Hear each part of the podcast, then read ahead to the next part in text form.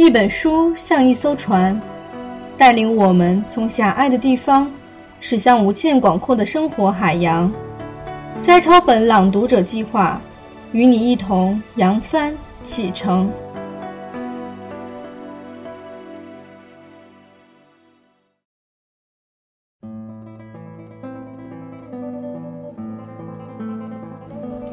烟波兰，作者简真，朗读小莫。第一部分：烟波兰。烟波兰，海洋在我体内骚动，以纯情少女的姿态。那姿态从扭捏渐渐转为固执，不准备跟任何人妥协，仿佛从地心边界向上速冲的一股势力。野蛮地粉碎古老的珊瑚礁聚落，躯干繁殖中之鲸群，向上蹿升，再蹿升，欲过天空的脸，却在冲破海平面时，忽然回身向广袤的四方散去，骄纵地将自己灌向瘦虎嶙峋的立岸。浪，因而有哭泣的声音。我闭眼。感受海洋在胸臆之间的喧腾，那澎湃的力量让我紧闭双唇，不敢张口。只要一丝缝，我感觉我会吐出一万朵蓝色桔梗，在庸俗的世间上。暮秋之夜，坐在地板上读你的字，凉意从脚趾缝升起，空气中穿插细沙般的摩挲声。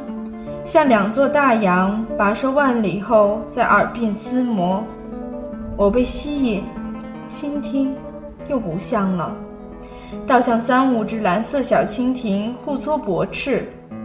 于是那声音虽自行搭配油绿的山峦意象、呜咽小溪、柔软阳光及果实甜味，悠悠然在我的想象里漫游。我忽然想喝一点红酒。这原本寻常的夜，因你的字而丰饶繁丽起来，是与已久剧斗。你的信寄到旧址，经三个月才由旧邻托转，路途曲折。你大约对这信不抱太多希望，首句写着：“不知道你会不会看到这封信？你太常给别人废弃的地址，废了的，又何止一块门牌？”你一定记得，出了从北头开往新北头的单厢小火车，只有两条路可走，一条是油腻腻的大街，大多数学生走这儿到学校，路较短，但人车熙攘，活生生是一条植物大道。捏饭团的胖妇永远捧着他的木桶杵在火车站出口，烙烧饼的外省老爹在第一个红绿灯边。蒸馒头的南部老板在大转弯处，加上摊葱油饼的、开面馆的、卖豆浆的，沿路招呼永远睡不够的高中生。走这条路是酷刑，让人错觉青春身躯是一尾远洋鲜鱼。路两旁皆是磨刀霍霍的大厨，等着削你的肉做生鱼片。另一条路是山路，铺了柏油，迂回爬升之后。通往半山腰的学校后门，人虽少，但多了一倍脚程。我们愿意走这儿。清早的山峦是潮湿的绿色，远近笼着晨雾，自成一场凄迷氛围。好像在这路上弄丢的东西将永远找不回。空气比市区薄了些，但随着季节不同，漂浮各种野地花草的香气，山素英、木樨。七里香，或是不知从哪里荡出的混合草味。跟着路走的是山溪，今年搂着大小岩石洗浴，水声呼缓枯急，耸立的岩块背面被洗出青苔，仿佛这也是一种爱的方式。只要勤劳地爱下去，终会被记忆。鸟总有几只，不时跃至路面，或莫名的跳换枝桠。惊动了亘古不移的凝密，却也扩大了寂静的版图。离山路几步之遥有一幢废屋，你也一定记得，从柏油小路插入庭院的石径，被野草嚼得只剩几口，废得日月阶段，恩义俱绝。站在路上面朝废屋，可以清楚地追踪，在它之后山峦起伏的弧线。虽属低海拔暖湿矮山，看起来也有一份壮士。你或许同意，台湾的山峦藏有繁复的人世性味，构成山色的相思树、笔筒树、麻竹、梧桐、尖芒，些岁数，那山看起来就有一份苍茫，好像见多了沧海桑田，尝尽了炎凉世情之后，有点累，想要坐下来。垂一垂膝头，顺道原谅几个名字，想念几个人，因而那苍茫是带着微笑的。单独一屋靠着这样的山，不免也有漂泊的性格。约略记得院墙一侧站着一群相思树，应是从山脚斜坡延伸而来，未遭屋主砍伐的。既然续了山势，树自是高大蓊郁。然而，那种绿有着时间的铁锈味，以至于树群看久了也有伤兵面目。院墙另侧爬满复杂的蔓藤与野地植物，通泉草、红旗菊、藿香里，间杂郊野常见的软枝黄蝉、紫花七叶牵牛。再怎样的乱世，都有人可以手敛干净的过日子。那些花开得缤纷。像随手倒贴在鼠灰色沐浴的一张春字。院门是两扇铁木栅，斑驳的蓝漆几近惨白，门都脱臼了。有一扇被野蔓缠住，刺了一身花花绿绿的七情六欲。那宽阔的月亭留给我忧伤印象，像可爱的冤魂积在那，等人喊他们的名字，因有说不出口的苦。以致终年遇着散不去的冷。掩在乱草杂木之后是日式木造屋，被时间蛀的只剩半副骨架。屋顶塌去大半，几根交错的木头上勉强扣着黑瓦，像十几只集体自尽的乌鸦尸体。四壁已面目模糊，然而朝向院庭处却兀自站着半面墙，想必是地震墙台没被带走的。墙中间嵌着一扇窗棂，修成酒红色，在雨水中浸久了，呕出败坏气息，丝毫无商量余地的幻灭。墙后，在那原应是清雅闲适、有娟秀女子与她的夫婿坐在明式桌椅上品茗谈心的客厅位置，姑婆玉大手大脚地开着，肢体横陈，几乎要吃掉那墙。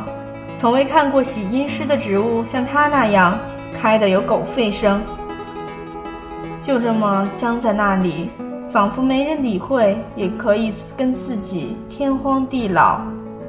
有时觉得这荒原静得接近诗意，时而又有一两阵微风吹过，树群咳出几声蝉。这废屋是一养鬼，或收留我们那埋在青春身躯里的忧郁眼睛。我相信你不会忘记他，在全校美术比赛中，你以此为题材摘下写生组第一名。原本报名参赛的我，那日却放弃了，独自躲在操场边榕树荫，读《恶之华》。风咸咸地吹动书叶以及齐耳的头发。大屯山的天空总有几朵闲云，在淡水河口与山城之间回旋。我凝视遥远的山棱，仿佛看见你背着画架到那儿，一个人静静地参悟废屋的意义。我们从未谈过对荒芜庭园的感觉，但我确信自己对统治者有一份灵犀，如揽镜自照，知道你与我一样，灵魂常在那栖息。颓废幻灭，绝对具有蛊惑力。煽动每一个现实体制急速将之推向光明轨道的青涩灵魂。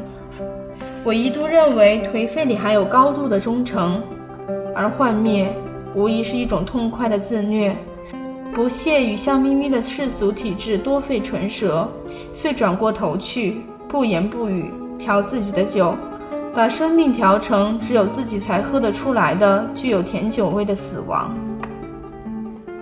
获奖作品在图书馆展出。我们念的那所学校一向缺乏像样的升学率，但在音乐、美术方面却沛然成绩。你的画在同时展示的各幅书法、水彩中是那么特殊，仿佛成熟大人与唱儿歌的小孩同台。我十分惊讶，你出手大胆，选用靛蓝色系语言铺排肺源的神秘、哀颓与汩汩渗出的森冷气息。蓝是难以驾驭的一支色艺，像色彩中的游牧民族，自由隐没于晴空、沙丘、草原、瀚海与深渊之间。在他们身上，既看得到死亡的阴骨，也反映出稚而无邪的蓝瞳。但你并未单溺在蓝色系的魅影里，亦细腻掌握草花的喧闹，给它们轻得像烟的蜜黄、薄紫色层，仿佛雨后心情。花叶上光影涤丽，有一种浮生的活泼感，晃动画面，使它不至因墨绿暗蓝的大块吞吐而产生压迫与坠落。你让秋阳在那扇苍老的红窗棂上游移。几近抚慰，虽有苏醒的暗示。你的话让人停下脚步，思绪沉静，静静聆听色彩与光影的对话，而让思维渐次获得转折、攀越。你题为时间，时间让蒙氏的情爱灰飞烟灭，也让颤抖的小草花拥有它自己的笑。你的话如是叙述。不久，我们将沉入冷冷的幽暗里。别以我们夏日太强的短光。我已听到悲伤碰撞的落地声，响亮的木头落在庭院石板上。我抄下波特莱尔的诗《秋歌》首段，趁老师回身写黑板时传纸条给你。我相信你从这张没头没脑的字条中可以理解，我不赞成你借轻盈的草花色彩、明亮的光影，试图释放死亡的压迫力道。那时的我无疑地向往一种交奢的毁灭，好像要天地俱焚才行。一开始我们即是同等质地却色泽殊异的两个人，然而不管我多老，离纯真岁月多远。我都愿意以欢愉的心情跨越时光门槛，重回青春年代，再次欣赏你的亮度、暖泽，以及很少在少女身上发现的优雅。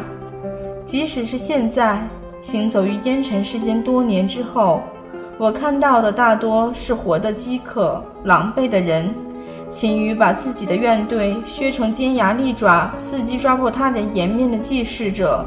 鲜有如你一般雍容大度，你笑起来真像好天气。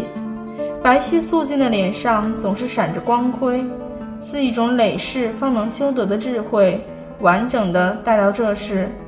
你有一双修长的手，相较于较小身量，那十根手指绝对是为了艺术而来。你的眼睛里有海，烟波蓝。两颗黑瞳是害羞的、求泳的小鲸。起初，我并不欣赏你，正由于你太晴朗了，而我情愿把自己缩至孤傲地步，如一枚残茧化石，埋入永不见天日的冰原底层。因为同属瘦小，使我们毗邻而坐，这意味交谈的机会比他人多。有时，一方忘了带课本，便并桌同看。我总是不自觉地瞄向你的手，观察你无意间转换的手势，如训睡的白鸽，高越波云的松枝，如款款而舞的水草，或五条岔路之迷宫。我揣测，有着这般纤手的主人该配何种命运？浪迹天涯的钢琴师，拥有一亩私人苗圃的园艺家，习惯把皮尺绕在脖子上的服装设计师。这手会用一生的气力去抓住什么？最后又是谁握住了它？如今想来，对你的好感是从嫉妒开始的。我们遇到一位霸气但显然怀才不遇的美术老师，他绝不允许美术课变成英术老师用来补课考试的公共时段，更以严厉的口吻批评那些教学生回家画苹果、香蕉，而上课时漫谈罗曼史或坐在讲台上打毛线的同柴们。一辈子至少要画一张像样的画，他说：石膏像素描、静物写生。户外练习捕捉光影，他玩真的。我们当中虽然不乏躲在画架后附耳聊天、爱馒头超过爱炭笔的，但也有如你我，期待每周一次的那间关着红绒窗幔、画架华丽的美术教室。我以为我是最好的，直到素描课告一段落，进入水彩阶段，他在画室中央高台上摆了瓶花，要我们临摹。我才知道，从小到大，画信息竟是那么不堪一击。玫瑰、百合、向日葵搭配龟背玉叶，失去的插在青瓷阔腹瓶内。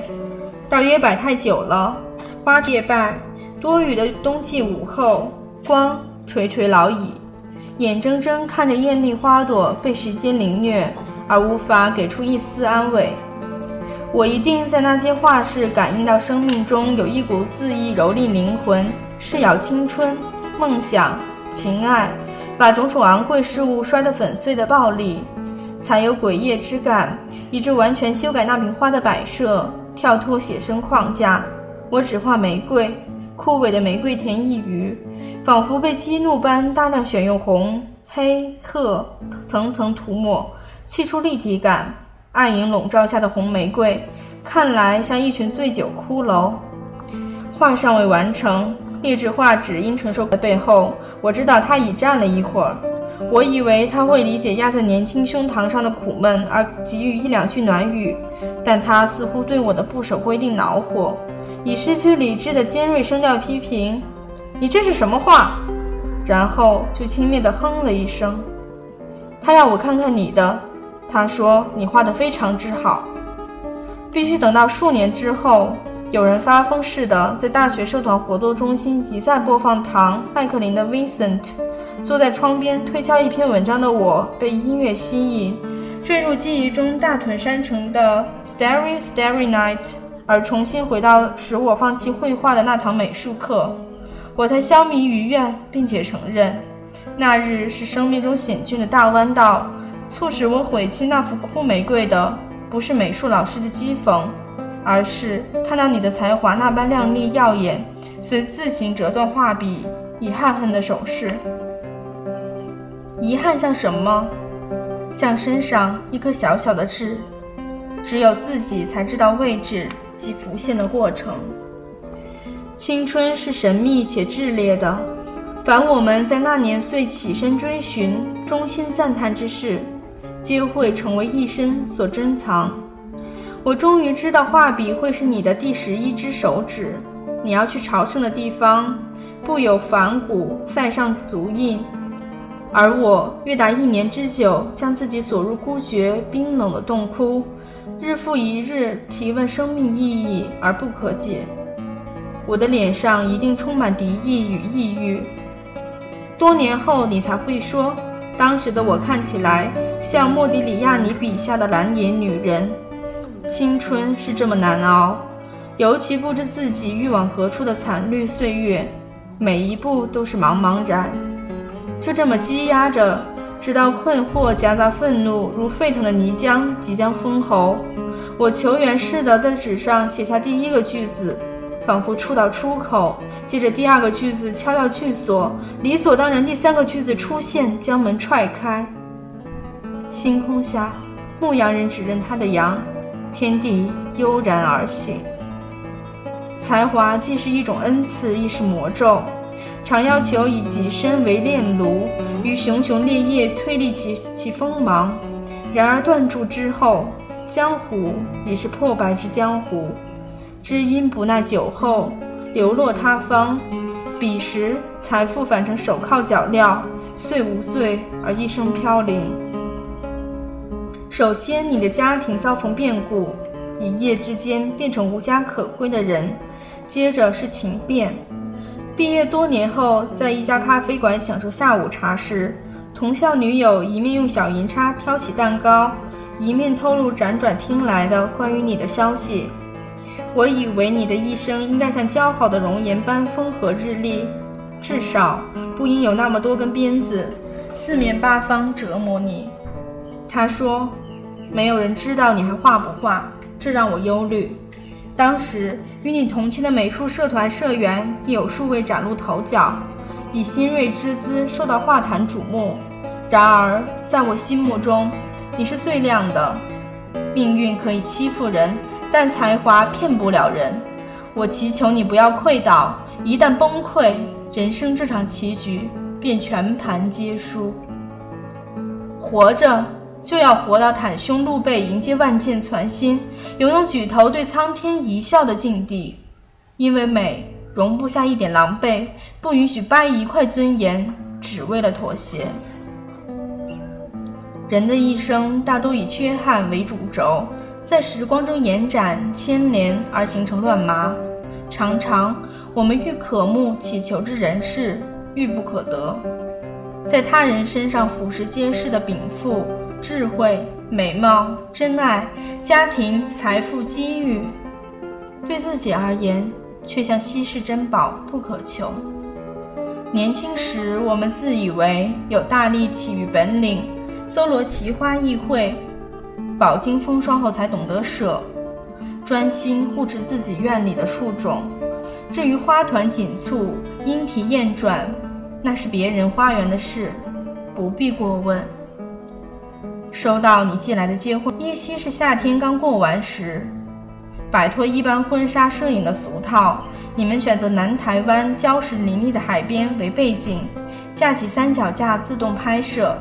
在一座高耸的黑岩上，你们完全颠覆新郎新娘的扮演。身着无袖及地白纱礼服的你，笑眯眯地抱起新装革履的新郎，他一手高举捧花，另一手惊险地勾住你的脖子。表情如即将坠海的幸福男人，约是清晨光线最柔美的时刻，在你们背后的海，蓝得如烟如雾。照片背面，你说终于有个家了，一笔一画都抖着幸福。当我们寻觅家，其实是追求恒久真爱，用以抵御变化无常的人生，让各我生命的种子找到土壤。把根须长出来，情爱是最美的炼狱，也最残酷。毕竟两情相悦容易，与死偕老难。愿意将所有的情爱能量交予对方，相互承诺践行的情偶，乃累世修得之福报。多数恋人这生才相逢相识，产妇嗔恨的课业正当开始，或虽积累一些。尚差一节痛，几行泪水，也就无法于今生成全。对带着宿世之爱来合乎的两人而言，真爱无需学习，乃天生自然，如水河水，似空应空。只有在炼狱中的人，才需耗费心神去熔铸、焊接。成型之后，还是一块冷铁。冷铁无处丢，要用牙齿一口一口嚼烂。成灰成土了，才还你自由。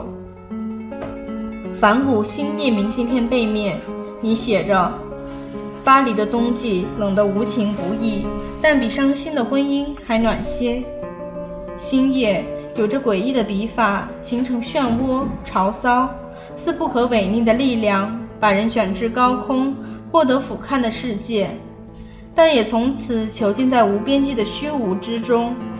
你淡淡下笔。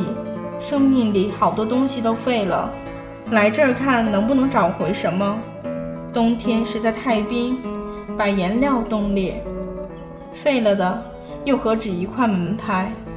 绕行半个地球，你回到画布前，才华禀赋果真是含藏孤寂之旅与圣美殿堂的一则预言。必须不断被铁耙离心，离到见肉见骨。连十八层地底的孤独种子都露脸了，前往圣美之殿的地图才会浮现。这样苦苦的追寻有何意义？也许对他人毫无价值，却是甘愿苦行者一生中最尊贵的一件事。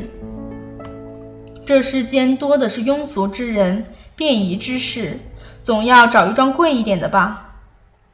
你没留地址，想必是居所不定。